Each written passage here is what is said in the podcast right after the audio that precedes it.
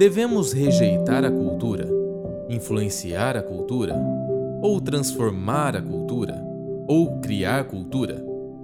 Ao invés de sermos formados ou deformados pela cultura, ou ainda pior, criarmos versões distintamente cristãs de tudo no mundo, somos chamados a viver pela luz da revelação bíblica, para que nossa influência e presença fiel possa ser notada na cultura. Nossa proposta nesta nova série de sermões é promover uma visão cristã da cultura e do papel dos cristãos dentro dela. Bem-vindo à série Cristão e Cultura Redenção nas Relações. Essa série que já está indo para a sexta é, ministração a respeito da relação do cristão com a cultura. E não é algo simples, não é algo novo, esse é um desafio dos, dos nossos irmãos ao longo de toda a história da igreja. É, nós vemos ao longo de toda a história da igreja, geralmente quando a gente vê um concílio e um catecismo, é porque estava dando treta. Então, se tem o catecismo de Westminster, você olha a época que ele foi feito, Pode ter certeza que estava rolando alguma treta, que os irmãos precisaram se reunir, chegar num ponto de, de, de concílio, para responder à cultura com o evangelho. Então, é, isso não é algo novo, nós não estamos aqui tentando é, fazer algo do zero, fazer algo que é, ninguém nunca antes fez. Pelo contrário, nós estamos aqui tentando é, utilizar da, principalmente da palavra de Deus, mas também de irmãos ao longo, tendo comunhão com os irmãos ao longo de toda a história da igreja, que já passaram por isso, que podem nos ajudar hoje a nos permitir ser encorajado, ser fortalecido pelo Espírito Santo, no nosso contexto, no nosso dia a dia, estarmos respondendo ao Evangelho, sendo agentes fiéis, sendo atores fiéis do Evangelho. Tem um teólogo chamado Kevin Van Hooser, que ele não é o único que faz isso, não é nem o primeiro que faz isso, mas talvez é o que tenha é, debruçado um pouco mais de tempo para falar sobre isso mais sistematicamente. É, ele, dá, ele tenta dar uma resposta, ele propõe uma resposta a uma antiga briga na igreja, que era o quê? Existem os irmãos mais é, com mais facilidade à erudição, ao estudo, às escrituras, aos livros. E por outro lado, nós temos os irmãos que talvez não tenham tanta facilidade com isso, mas têm mais facilidade com a prática. E geralmente um briga com o outro. Porque não, a, vida cristã é uma vida de prática. Esse negócio de ficar lendo livro, ficar estudando, não, não tem nada a ver. O negócio é a vida de igreja mesmo ali. Do outro lado, irmão, cara, mas a gente precisa estudar, a gente precisa ir a fundo na palavra, a gente precisa utilizar da capacidade que Deus nos deu e a inteligência que Deus nos deu para entender um pouco melhor a respeito da revelação. E eles ficaram brigando, eles ficam brigando ao longo de toda a história da igreja. E esse teólogo, Kevin Van Hooser, ele vai fazer uma proposta do evangelho como um drama, como um teatro. Por quê? Porque um ator, o que, que ele precisa? Ele precisa ir a fundo no roteiro, o qual ele precisa encenar, mas ao mesmo tempo ele precisa conhecer o contexto que ele está inserido. Ele precisa conhecer a sua plateia, ele precisa conhecer a cidade na qual ele está apresentando. Então, isso é muito semelhante ao Evangelho. Nós temos um roteiro canonicamente inspirado, que são as Escrituras, e nós temos os nossos contextos do dia a dia. Cada pessoa aqui vai ter um contexto diferente, uma realidade diferente, mas todos nós temos o desafio de aonde quer que a gente está independente do desafio que a gente lida, encenarmos, sermos atores fiéis a esse roteiro canonicamente inspirado. Então é por isso que ele usa essa analogia do drama, porque o drama tem tanto a parte do estudo, a parte de compreender esse roteiro, como a parte da atuação. Então, se a gente vai só para a prática, sem entender o que as escrituras dizem a respeito dessa prática, com quase toda certeza a nossa prática vai ser equivocada. Mas se nós ficamos só estudando e não praticamos, muitas vezes nós corremos o risco de deixar de se relacionar com Deus como um ser pessoal, uma pessoa. Nós transformamos o evangelho numa filosofia, algo só teórico. E tanto os irmãos que criticam quem é só da teoria, quanto os irmãos que criticam quem é só da prática, tem seus pontos de certeza, de, de, precisão. Então nós precisamos entender que nós precisamos tanto conhecer o roteiro o qual nós devemos ensinar, mas nós também precisamos conhecer o contexto no qual estamos inseridos para sermos atores fiéis a esse roteiro. E a relação do cristão com a cultura diz exatamente disso. Quando nós falamos a respeito da cultura, às vezes vem é, um caráter meio é, abstrato da cultura, né? um negócio meio esquisito. Ah, mas está falando de arte, cinema, música, tem nada a ver comigo, porque que eu não sou músico, não sou artista, gosto ali da minha série da Netflix para descansar. Por que, que eu tenho que saber do cristão e a cultura? Não, não quero ser músico, não quero ser artista.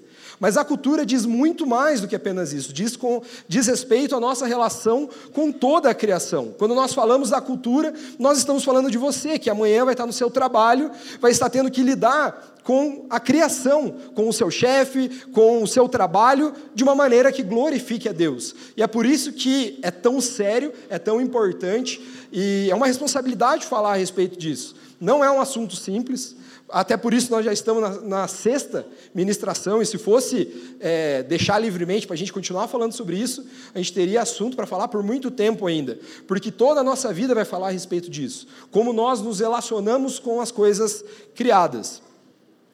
O texto base para essa ministração é Romanos 1, do 18 ao 23. A ira de Deus se revela do céu contra toda impiedade e injustiça dos seres humanos, que, por meio da sua injustiça, suprimem a verdade. Pois o que se pode conhecer a respeito de Deus é manifesto entre eles, porque Deus lhes manifestou. Porque os atributos invisíveis de Deus, isto é, o seu eterno poder e a sua divindade, claramente se reconhecem, desde a criação do mundo, sendo percebidos por meio, por meio das coisas que Deus fez.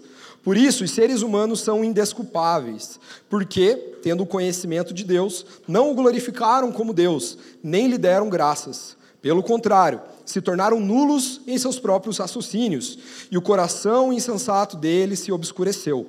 Dizendo que eram sábios, se tornaram tolos, e trocaram a glória do Deus incorruptível por imagens semelhantes ao ser humano corruptível, às aves, aos quadrúpedes e aos répteis. Baixe sua cabeça, feche seus olhos, vamos orar. Deus, nós te agradecemos, Pai, pelo privilégio de podermos aprender a respeito da Sua palavra. Te agradecemos porque o Senhor está presente aqui com o Seu Espírito Santo. É Ele que nos instrui nos capacita a compreender e alcançar maturidade em Ti. Nós pedimos, por espírito de sabedoria e revelação, que o Senhor esteja nos dando compreensão, nos dando capacidade, Deus, de compreender esse roteiro que nós precisamos ensinar e que saindo daqui nós possamos viver de uma maneira como atores fiéis, que pregam o Seu Evangelho, que manifestam manifestam o seu reino onde quer que nós estejamos. Nós te pedimos humildemente e nos sujeitamos à sua palavra, em nome de, do seu Filho Jesus. Amém. Como, como eu já falei, esse desafio do cristão com a cultura é, não é recente.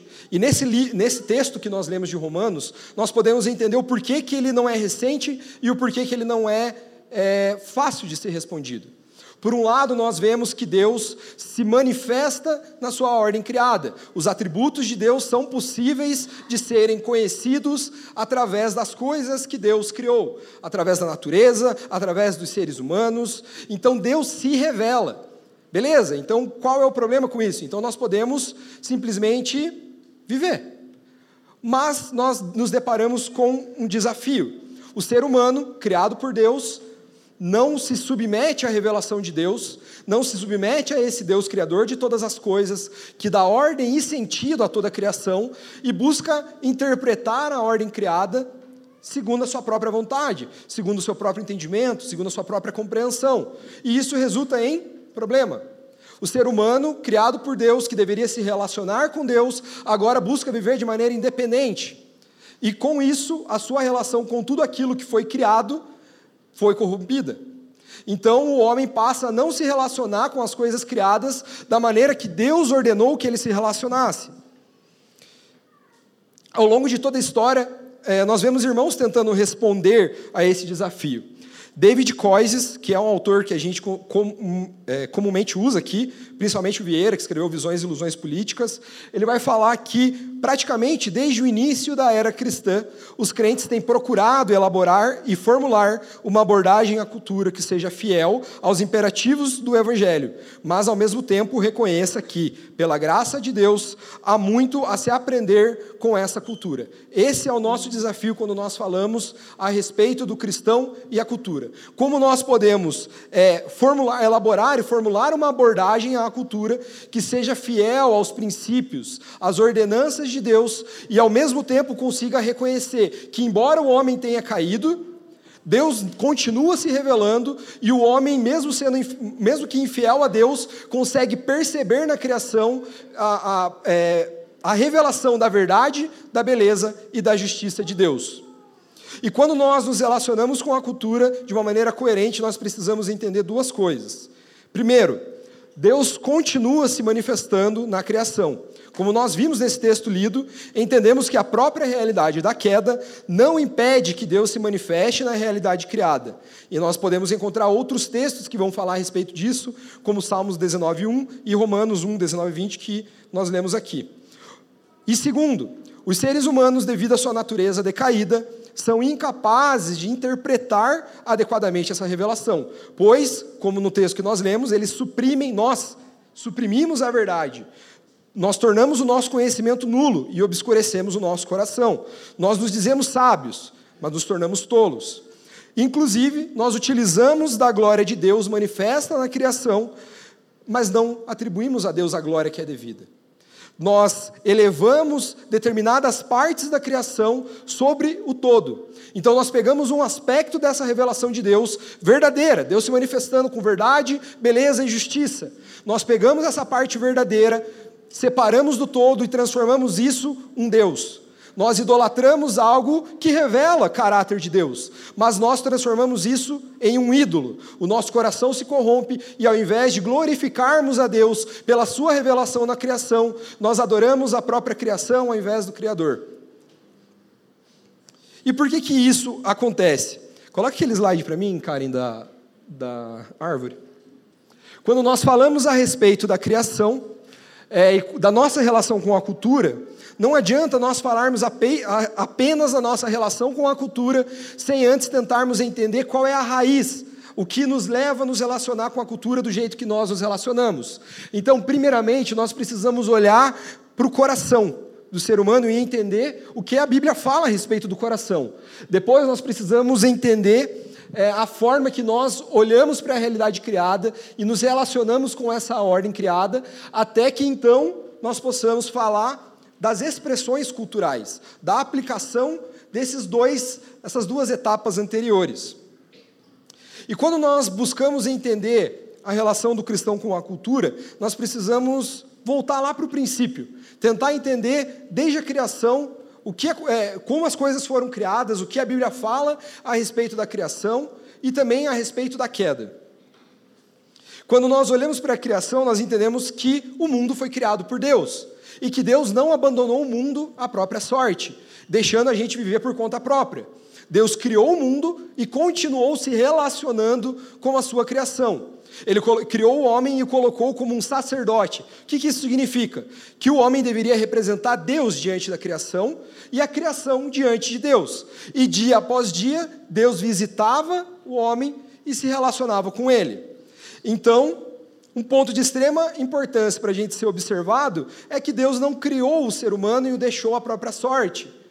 Deus continuou interagindo com o ser humano, continuou se relacionando com o homem de maneira pessoal, de maneira íntima. Muitas pessoas não vão ter dificuldade de acreditar que existe é, um Deus, um certo Deus, uma divindade, uma causa que não foi causada. Muitas pessoas, ao olhar a ordem que existe no mundo, vão atribuir isso a alguém. Fala, não, o mundo não pode ser simplesmente acaso, porque existe ordem nesse mundo. Nós podemos, através de cálculos, descobrir coisas a respeito da criação, nós podemos olhar e ver que tem sentido. Não é tudo aleatório. E então, não, então deve existir um Deus. Outras pessoas vão olhar para a beleza do mundo e vão olhar, não, se o mundo é tão belo, alguém deve ter criado esse mundo. Então as pessoas muitas vezes não têm dificuldade em reconhecer que existe uma divindade que existe uma causa inicial, não causada. Mas não conseguem reconhecer que esse Deus é o Senhor, do, é, é o Deus nosso Senhor Jesus Cristo. Então reconhecem que existe um Deus, mas acreditam que Ele só criou as coisas. E não, não compreendem que esse Deus busca se relacionar com o ser humano. Então existe um Deus, mas ele não tem nada a ver comigo, ele me criou mas eu não devo, não devo prestar contas a Ele, eu não devo me relacionar com Ele. Eu só acredito que existe um Deus porque tem ordem, porque tem beleza no mundo. Então, muita gente acredita tem um Deus simplesmente porque se não tiver Deus, meu Deus do céu. É, se não tiver Deus, meu Deus do céu. É. Porque até mesmo a ética, o fato de eu não agredir uma pessoa porque seria errado, tá, mas quem diz que é errado? No fim das contas, a gente para para pensar nisso, a gente vai chegar no que deve existir um Deus. Senão, nada me impediria de agredir uma pessoa. Ninguém poderia dizer que isso seria errado. É, um, outro filó, um outro teólogo chamado Verne Poitras vai dizer que Deus não pretendia que os seres humanos descobrissem tudo meramente por sua própria inteligência. Pretendia desde o início que os seres humanos vivessem no ambiente da criação de Deus e aprendessem as coisas pela observação. Mas as próprias palavras de Deus à humanidade teriam um papel central e direcionador. Deus estabeleceu uma comunhão com o homem, um relacionamento de pessoa com pessoa. Essa comunhão incluía a dimensão da comunicação na linguagem. Deus deu instruções através da comunicação verbal. Essa comunicação, porque viera do próprio Deus, era de desempenhar um papel central e orientador no desenvolvimento humano. O que isso quer dizer? Nós já tivemos uma palavra a respeito disso, do mandato cultural. Então Deus criou o mundo, continuou se relacionando com o homem e ele se expressava verbalmente. Não era ah, um vento da, da, da, natureza, não. Deus se comunicava com o homem. Ele expressou o, seu, o mandato do homem de cultivar e guardar o jardim verbalmente. E é isso que orientaria todas as outras interações do ser humano com a criação. Então, conforme o homem fosse cumprindo o seu mandato de cultivar e guardar, ele aprenderia novas coisas a respeito da criação. Mas o que daria sentido e ordem a isso era o relacionamento de, do homem com Deus, expresso de uma maneira verbal. Porque, como nós lemos é, em Hebreus 4, a palavra de Deus é viva e eficaz. E ela é capaz de discernir as intenções do coração humano. O coração do ser humano só pode ser alcançado pela palavra de Deus, através da operação do Espírito Santo. Então, a, a palavra de Deus deveria, desde antes da queda, ser aquilo que direcionaria, orientaria, nos daria sentido, nos daria razão para a nossa relação com todas as coisas criadas. Nós aprenderíamos com a criação, porque Deus mandou cultivar, preservar e é, é, guardar, preservar e cultivar, progredir. Então nós desenvolveríamos a nossa relação com a criação, desde que a nossa relação com Deus desse sentido e ordem, a maneira pela qual nós faríamos isso. Nós vemos que a Bíblia começa num jardim e termina numa cidade uma cidade jardim. Então não é não tá, é, o desenvolvimento, o progresso, a nossa relação com a criação não é pós-queda. Nós já desenvolveríamos, nós já trabalharíamos, nós já nos relacionaríamos com a criação, desenvolvendo cultura, desenvolvendo tecnologia, desenvolvendo sociedades. Só que Deus deveria ser, a palavra de Deus deveria ser aquilo que nos orientaria, que nos daria o sentido, a forma. E nós, através disso, podemos entender o que está de errado. Por que, que hoje é tão difícil nós nos relacionarmos com a ordem criada? Porque nós, como seres humanos, criaturas criadas por Deus, nos rebelamos contra Deus e passamos a tentar viver nos relacionando, nós não paramos de nos relacionar com a criação.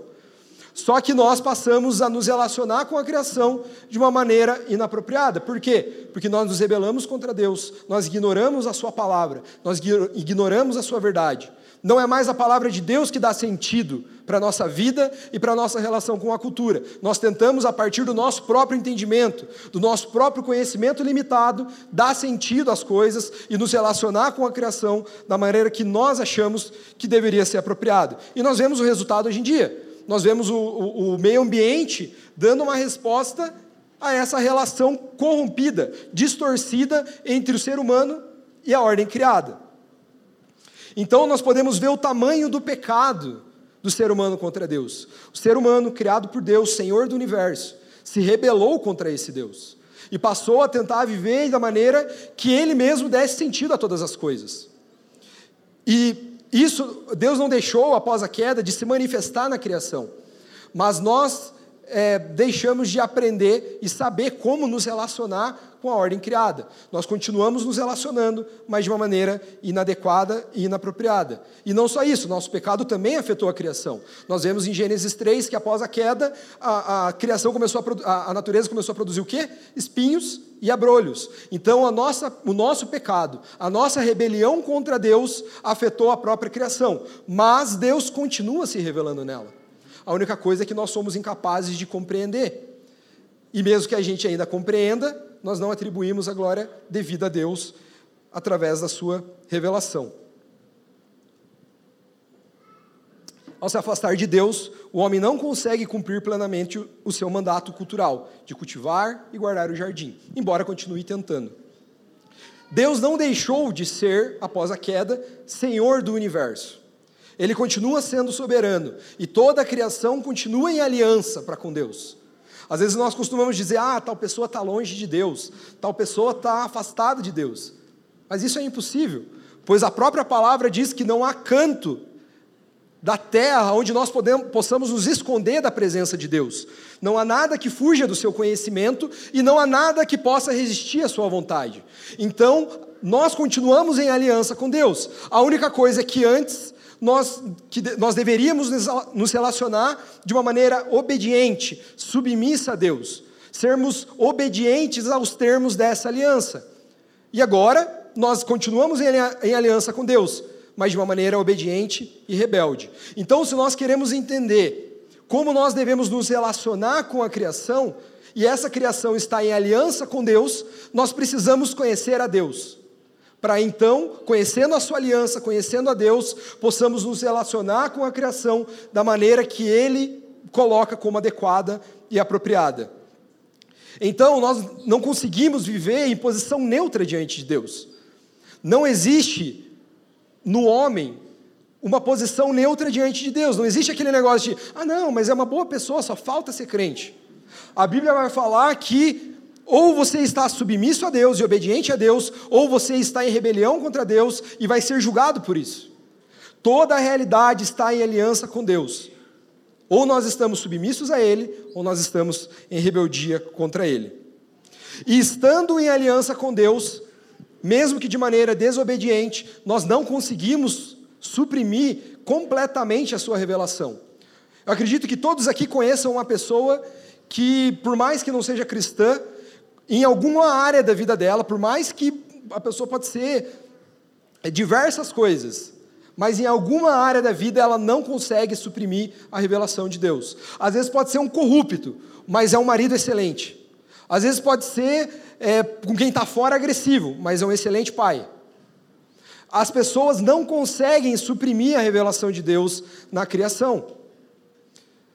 Só que, estando diante da revelação de Deus, estando diante dessa aliança, nós temos, é, quando nós somos confrontados por essa revelação, nós temos apenas uma opção: ou nós nos sujeitamos, ou nós nos rebelamos. E como nós buscamos conforto, como nós buscamos alívio, nós não queremos ficar com essa sensação de incômodo, sabendo que nós estamos em dívida com o Criador do universo e que um dia nós seremos, responderemos a Ele. Então, o que nós costumeiramente fazemos, pegamos uma parte dessa revelação, que é uma revelação da verdade, da beleza e da justiça de Deus, a colocamos como um ídolo, como um Deus, porque no coração do homem não há espaço vazio, o coração do ser humano é bivolt, ou está submisso a Deus, ou está em rebelião, mas não fica vazio. Nós pegamos para tentar silenciar esse incômodo, pegamos algo da criação que muitas vezes não é algo negativo, às vezes não é algo ruim, às vezes é sim algo que manifesta a verdade, a beleza e a justiça de Deus, mas nós pegamos isso, separamos de todo o resto e transformamos isso no nosso Deus. De uma maneira que nós busquemos silenciar essa revelação de Deus que continuamente continua revelando quem Deus é, revelando a sua justiça, como nós lemos nesse texto, os céus revelam a, a, a ira e a justiça de Deus. Então nós costumeiramente precisamos estar diante da revelação de Deus e costumeiramente nós tentamos suprimir essa verdade revelada na criação.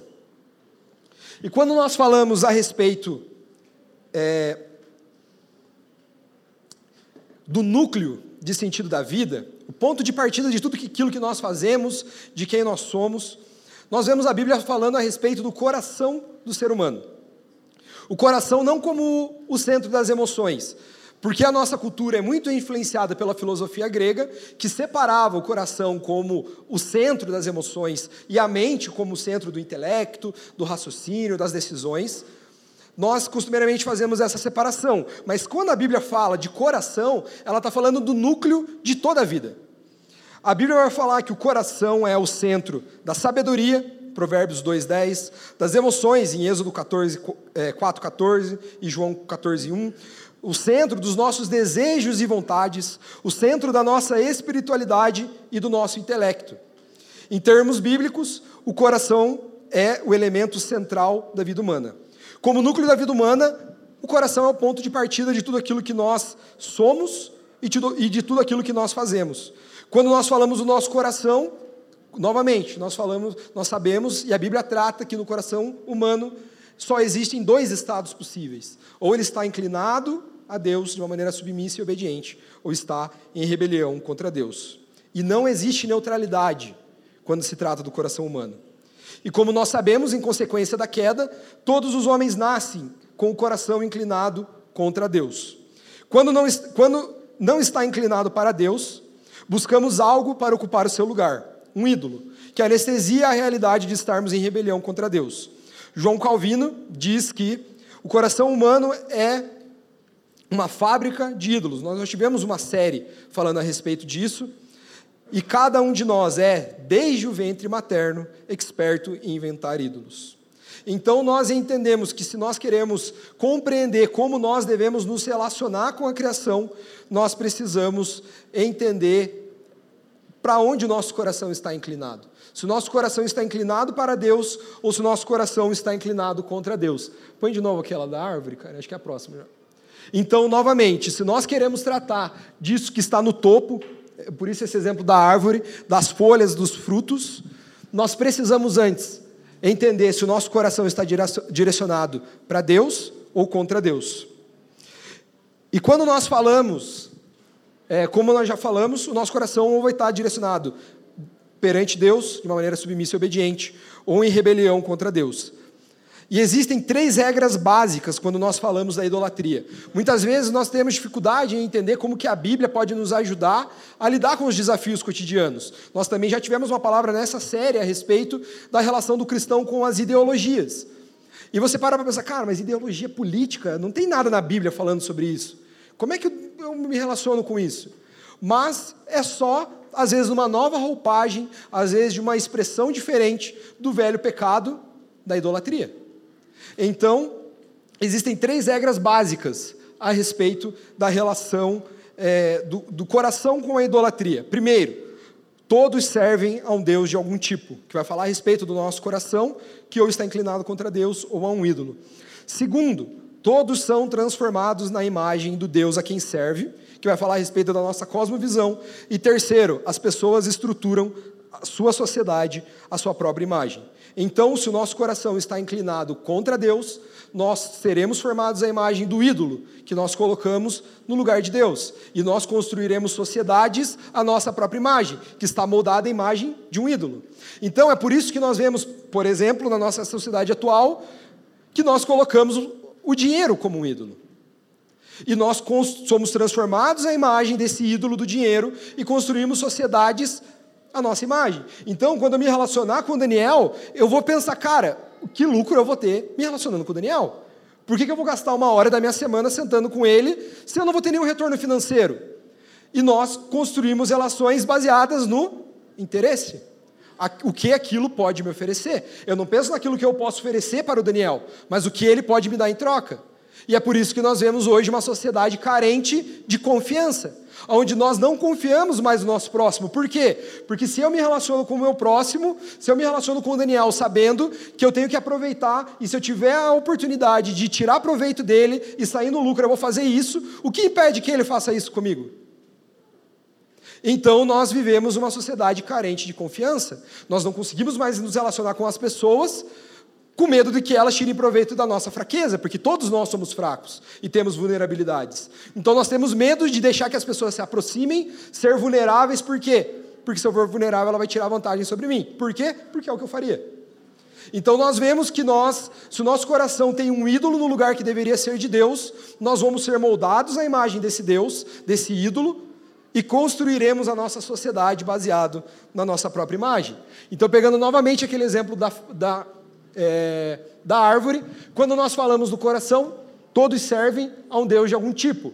Quando nós falamos da nossa cosmovisão, todos são transformados na imagem do Deus a quem servem. E as expressões culturais, as pessoas estruturam sua sociedade à própria imagem.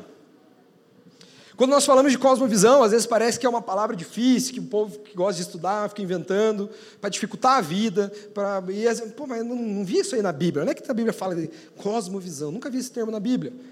Mas quando nós falamos da nossa cosmovisão, nós estamos falando exatamente desse segundo ponto. Nós somos transformados à imagem daquele a quem nós servimos, sendo ou Deus, criador de Cristo, é, é, Pai de Cristo Jesus, e somos formados à imagem de Cristo Jesus, ou nós vamos ser moldados à imagem de um ídolo. Isso vai mudar a forma que nós olhamos para toda a ordem criada, que nos relacionamos com ela. Um coração apóstata enxergará a realidade de uma maneira distorcida e se relacionará com a cultura de maneira idólatra, enquanto um coração obediente enxergará uma, com uma visão adequada à realidade, definida pelo próprio Criador, e se relacionará com a cultura de uma maneira que glorifique a Deus, reconhecendo a sua revelação na criação, obedecendo ao mandato cultural e em tudo, dando glórias a Deus, que é o Criador de todas as coisas. E quando nós falamos a respeito de cultura, como eu já falei no início, às vezes nós pensamos dessa maneira distante. Ah, não, é arte, mas eu não sou artista, mas é música, mas eu não sou músico, é, não tem nada a ver comigo. Mas se a gente parar para pensar, a cultura diz a respeito a muito mais do que apenas a arte. A arte, a música, o cinema são expressões culturais, estão dentro. Mas a cultura é muito mais do que isso. A cultura é a forma que nós nos relacionamos com toda a ordem criada. Nós podemos falar, por exemplo, da cultura ocidental, que é um aspecto amplo da nossa cultura. Então vamos falar é, é, filósofos vão falar que a nossa cultura, a cultura ocidental, ela foi construída com base no direito romano, na filosofia grega e na ética judaico-cristã. E isso vai implicar na forma que nós nos relacionamos com a ordem, com a ordem criada, no nosso cotidiano, no nosso dia a dia. A nossa cultura vai influenciar de uma maneira que, mesmo alguém que não seja cristão, ao ver um homem agredindo a sua esposa, olhe e fale: cara, isso não está certo, isso está errado. Quando a gente vê alguém jogando lixo na rua, sabendo que vai entupir esgoto, nós olhamos e falamos, cara, isso não está certo. Então, isso é influência da nossa cultura. Mas nós também podemos falar de aspectos mais restritos a respeito da nossa cultura. Nós podemos falar da cultura brasileira. Quando nós é, interagimos com alguém que não é brasileiro, isso fica um pouco mais evidente. O que, que o povo fala fora do Brasil a respeito do brasileiro? Não, o brasileiro é um povo alegre, é um povo festeiro, está sempre de bem com a vida, mesmo que nem sempre isso seja verdade. Mas é a forma que a cultura brasileira, em sua grande maioria, é conhecida lá fora. Nós podemos ir num aspecto mais estrito, a cultura do Paraná, que talvez seja menos festeira do que a cultura brasileira. Nós podemos ir ainda mais restrito, a cultura curitibana, que daí é menos festeira ainda. Nem oi dá no, elevador. Mas, por exemplo, o que, que quando alguém que não é de Curitiba vem para Curitiba fala a respeito da cidade. Cara, Curitiba é uma cidade limpa. O povo não joga lixo na rua. Porque a nossa cultura foi construída com base nisso. E, quanto, e nós podemos ir num nível mais estrito ainda a respeito da cultura. Nós podemos falar da nossa cultura familiar. Se você cresce numa família onde sua, os seus pais não jogam lixo na rua, quando você crescer, provavelmente o que, que você vai fazer? Não vai jogar lixo na rua. Se você cresce numa família onde joga lixo na rua, quando você crescer, provavelmente você vai jogar lixo na rua. Então, quanto mais estrito a cultura, quanto mais próxima de nós, mais influente ela vai ser. E também mais difícil vai ser perceber as distorções nessa cultura. É por isso que é muito mais fácil nós percebermos o, o pecado da cultura do nosso próximo do que a nossa. É muito mais fácil nós vermos o, o pecado do nosso próximo do que o nosso. Porque nós vamos moldando a nossa vida, construindo tudo com base na nossa cultura, na nossa cosmovisão, o nosso coração, a, no a forma que nós vemos a realidade, e isso vai se expressar na nossa cultura. Mas nós precisamos buscar fazer essa crítica, buscar entender aonde a nossa cultura está certa e aonde está errada. Independente se, na nossa, por exemplo, nossa cultura familiar, nós vemos coisas que não estão de acordo com o princípio da palavra, nós deveremos rejeitar. Nós deveremos seguir a palavra. Se a nossa cultura nacional falar algo que não está de acordo com a palavra, o que, que nós faremos? Rejeitaremos. Ah, mas então a gente precisa rejeitar tudo. Ser brasileiro é pecado. Porque a cultura lá fora do Brasil tem essa questão da mulher, do corpo de fora e não sei o quê. Não, então a gente precisa jogar fora a cultura brasileira. Não. Existem aspectos da nossa cultura que vão estar de acordo com a palavra de Deus e aspectos que não vão estar. E nós precisamos desse esforço. Seria muito mais fácil se eu, alguém chegasse aqui com uma fórmula pronta. Não, você tem que fazer isso, aquilo e aquilo. Mas amanhã, quando você tivesse que lidar com os seus desafios peculiares, com a cultura do seu ambiente de trabalho, com a sua cultura familiar, talvez não se aplicaria.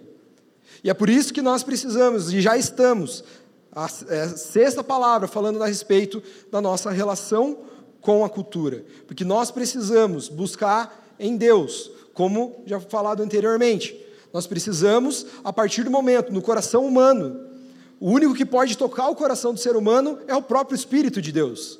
Somente Ele pode regenerar um coração de pedra, voltado contra Deus, transformando num coração de carne. E fazendo isso, nós passamos então a falar da nossa santificação, do desenvolvimento da nossa, é, da nossa salvação. Quando nós falamos de cosmovisão, nós estamos falando disso. Nós estamos, por mais que seja uma palavra que às vezes é usada para simplificar, se a gente não tivesse uma palavra que falasse que isso aqui é um microfone, como é que eu explicaria, você entenderia que isso aqui é um microfone?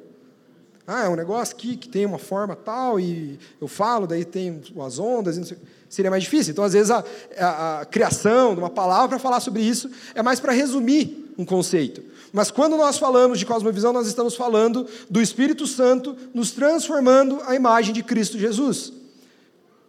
E é um desafio, porque nem sempre nós somos coerentes com a fé que nós professamos. A nossa cosmovisão vai dizer muito mais a respeito daquilo que nós fazemos do que aquilo que nós falamos. E um exemplo claro disso são as nossas próprias vidas. Nós sabemos de princípios bíblicos, às vezes nós ouvimos a vida inteira a respeito desses princípios, mas na hora que nós precisamos tomar decisões, nós não conseguimos responder de uma maneira fiel.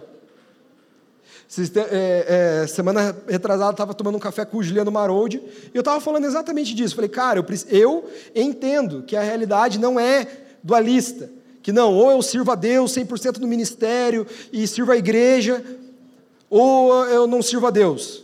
Não, eu, eu, sei que eu preciso olhar para o meu trabalho. Eu trabalho no, na, na, área de tecnologia, é, engenheiro de software. E eu não estou desenvolvendo um software que é o site da igreja. Não estou fazendo um sistema que vai ser onde a gente cadastra de casa em casa. Não, não tem nada a ver com a igreja. Mas ainda assim eu preciso olhar para o que eu estou fazendo, mesmo sem ter essa relação, e compreender que eu preciso glorificar e adorar a Deus naquilo que eu estou fazendo. E nem sempre é fácil. Porque a minha mente é, é, por mais que eu saiba os princípios, muitas vezes eu volto ao desafio de sentar, trabalhar e falar, cara, o que eu estou fazendo não glorifica a Deus, por mais que glorifique.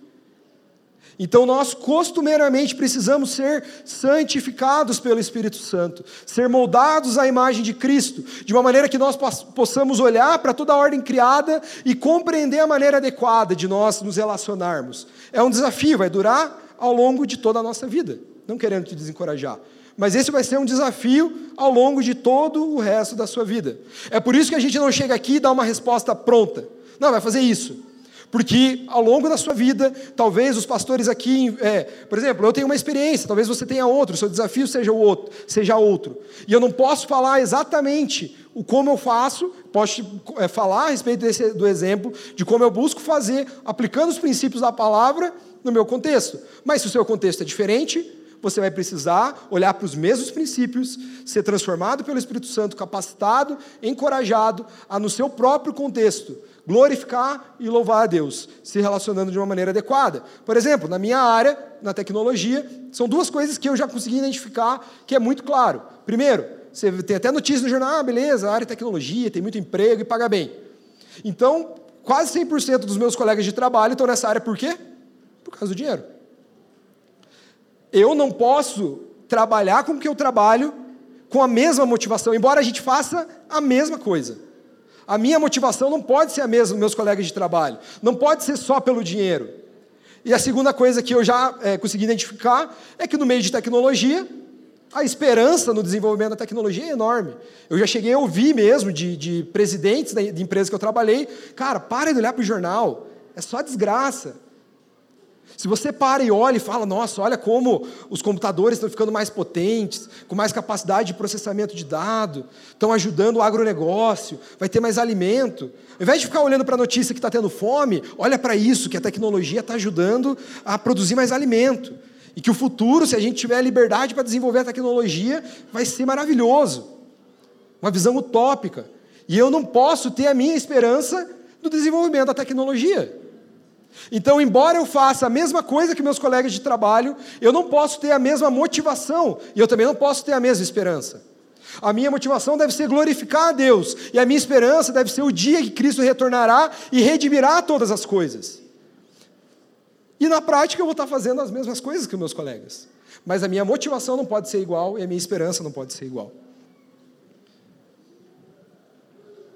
E quando nós falamos a respeito da relação do cristão com a cultura, nós temos três possíveis é, atitudes que a gente pode tomar diante da, no, da nossa cultura. Porque a realidade é complexa e nós entendemos que Deus continua se revelando. Que mesmo homens que não estão diante de Deus, submissos a Deus, que embora não reconheçam e não glorifiquem a Deus através daquilo que estão fazendo, porque Deus revela a verdade, beleza e justiça do seu próprio caráter na natureza, o ser humano, pela graça comum, pode pegar esse, essa revelação de verdade e produzir cultura verdadeira.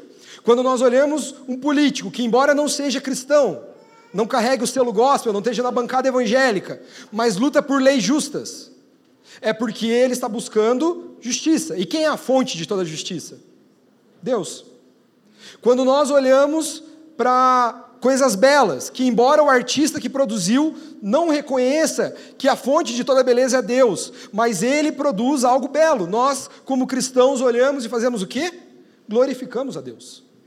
Para o cristão não existe graça comum.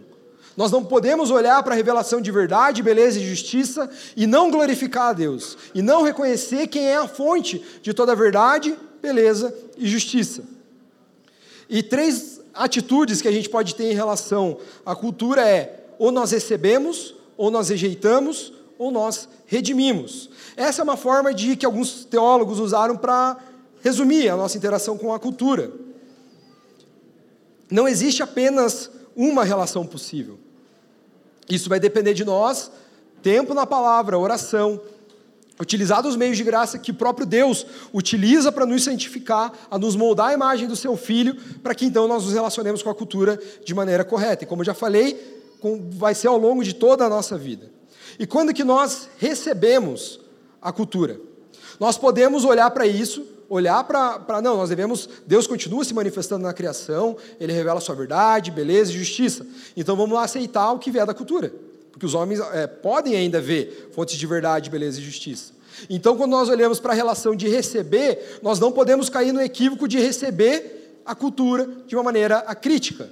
Nós precisamos filtrar a cultura através da palavra. Pelo fato do mundo ter sido criado por Deus e sendo Deus a fonte de toda verdade, beleza e justiça, que mesmo após a queda não deixou de se manifestar na criação, os seres humanos podem encontrar e desenvolver cultura verdadeira, bela e justa, embora não atribuam a glória devida a Deus. O cristão, buscando se relacionar intimamente com Deus, restabelecer esse princípio lá da criação, de que a palavra de Deus seria aquilo que nos orientaria com a nossa relação com a ordem criada, nós olhamos para expressões que revelam a verdade, a beleza e a justiça de Deus e nós recebemos. Por exemplo, esse computador. Ah, o Steve Jobs era ateu, não posso usar. Não. Deus deu a capacidade do ser humano de cultivar, de progredir, de criar ciência e de chegar até o ponto onde hoje podemos usar um computador para preparar uma mensagem, para se comunicar com quem está longe. Então eu não preciso de um computador gospel. Eu não preciso de é, um político só gospel. É bom a gente ter representação e tal, mas o mais importante é que seja alguém que lute por verdade, beleza e justiça. Eu não sei qual é a fé dos engenheiros que estavam envolvidos na criação desse computador, mas porque eu sei que Deus deu capacidade para o ser humano, eu posso utilizar, eu posso receber esse princípio da cultura. E quando que nós devemos rejeitar a cultura? Também é uma visão equivocada quando nós falamos a respeito da, de rejeitar a cultura. Por um lado, nós vemos pessoas que entendem que Deus se revela e aceitam, às vezes de maneira crítica. Por outra, outro lado, pessoas que entendem a queda, às vezes usam de um princípio verdadeiro e rejeitam tudo. E qual é o risco disso? Tribalismo. Então nós nos fechamos no nosso gueto, nós não conversamos mais com a sociedade, nós criamos o nosso próprio clubinho. Então nós relacionamos com quem é crente, só utilizamos e consumimos arte de quem é crente. Somos incapazes de reconhecer que um artista que não seja cristão e sabemos que ele está errado e não atribuir glória a Deus, pode chegar e produzir beleza. E quando nós olhamos para o meio, às vezes até o gospel, nós olhamos e vemos que muitos artistas que carregam o selo gospel não produzem beleza, não produzem verdade nem justiça. Então, o risco que nós podemos cair quando nós falamos a respeito de rejeitar a cultura é criar uma tribo separada, nos afastar do mundo, ir para os monastérios e ficar no nosso próprio clubinho e não conseguir ser uma presença fiel aonde quer que nós estamos. Eu não consigo ter uma conversa com meu colega de trabalho porque eu não tenho nada a ver com ele. Eu não tenho um assunto comum com ele. E qual é a visão bíblica a respeito disso? De fato, há expressões culturais verdadeiras, mas que o artista, a pessoa envolvida, não glorifica a Deus. E nesses casos nós aceitamos. Mas também tem outros casos, formas de expressões culturais que são expressões idólatras, do pecado. Por exemplo, o sexo é bom ou não é? Foi criado por Deus ou não foi? Então, é algo bom. Mas o que a nossa cultura faz? Não, cara, seja feliz, faça com quem você quiser, do jeito que você quiser. É algo bom criado por Deus, que a palavra de Deus ordena o seu uso dentro do casamento entre homem e mulher. Então, nós. um outro exemplo, já falei do computador, onde nós recebemos, mas esse computador pode ser usado de uma maneira equivocada. Eu posso usar esse computador para ver pornografia, que junta esses dois exemplos que nós estamos trabalhando. Por causa disso, o computador, então, tem que tacar fogo. Tem que tacar fogo no celular, porque eu não sou capaz de deixar ele de lado por um momento para me relacionar com as pessoas. É o celular que está errado? É o computador que está errado? Não. Mas também o que nós vamos fazer? Nós vamos aceitar a pornografia? Não. Nós vamos redimir a pornografia? Não. Nós vamos rejeitá-la. Então, tem coisas da cultura que são expressões idólatras, que corrompem uma, a, a, verdade, a beleza e a justiça de Deus manifestas na criação. E nesses casos nós rejeitamos. E por último, nós podemos falar a respeito de redimir a cultura. E a visão é equivocada quando nós falamos a respeito de redimir a cultura é um triunfalismo. Nós podemos, ah, não, tem o, o jovem hoje em dia gosta de funk, então o que nós vamos fazer?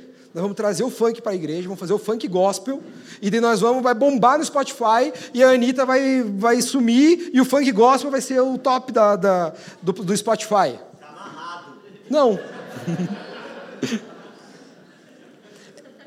Essa é uma visão equivocada, que nós produziremos, nos fecharemos no nosso gueto, rejeitaremos tudo que vem de fora, redimiremos essa cultura, e então, a partir disso, nós dominaremos a sociedade. O Brasil vai ser do Senhor Jesus, se o candidato que Então, esse é um risco que nós podemos correr quando falamos a respeito de redimir a cultura. E qual é o princípio cristão quando nós falamos a respeito de redimir a cultura? Como já falado anteriormente, o computador em si não é mal, mas eu posso usar para o mal. O problema está no computador? Não, o problema está no meu, no meu coração que está voltado contra Deus, que me faz olhar para toda a realidade de uma maneira distorcida e expressar isso de maneira equivocada. Então nós precisamos redimir a nossa relação com a cultura. Nós precisamos entender que Deus deu a capacidade para o ser humano para criar um computador, mas também existem meios apropriados para que ele seja utilizado. E eu não preciso de um computador gospel, é só eu aprender através da palavra, através do Espírito Santo, me dando sabedoria, me dando discernimento, aprender como eu devo me relacionar, redimindo a cultura. E quando nós nos depararmos com expressões culturais de pessoas que não glorificam a Deus, nós vamos olhar para aquilo e vamos glorificar a Deus. Porque nós sabemos que Deus é a fonte de toda verdade, de toda beleza e de toda justiça. E se nós não atribuirmos a glória devida a Ele, nós vamos estar em desobediência, em rebelião contra Deus. Então, essa, é, esses três exemplos são formas simples que podem te ajudar a, no dia de amanhã, quando estiver se relacionando com o seu trabalho, tentar olhar para a cultura, Tentar olhar quando você levar uma fechada no trânsito. Você parar, pensar e ver o que, que eu faço. Existe uma cultura dos. É, não sei se todo mundo aqui na autoescola teve o vídeo do Pateta no trânsito. Que o cara tá lá, felizão, entra no carro, a hora que entrou no carro, vira. sai xingando todo mundo e tal. Existe uma cultura do, do, dos motoristas estressados. E você pode aceitar essa cultura, rejeitar ou redimir.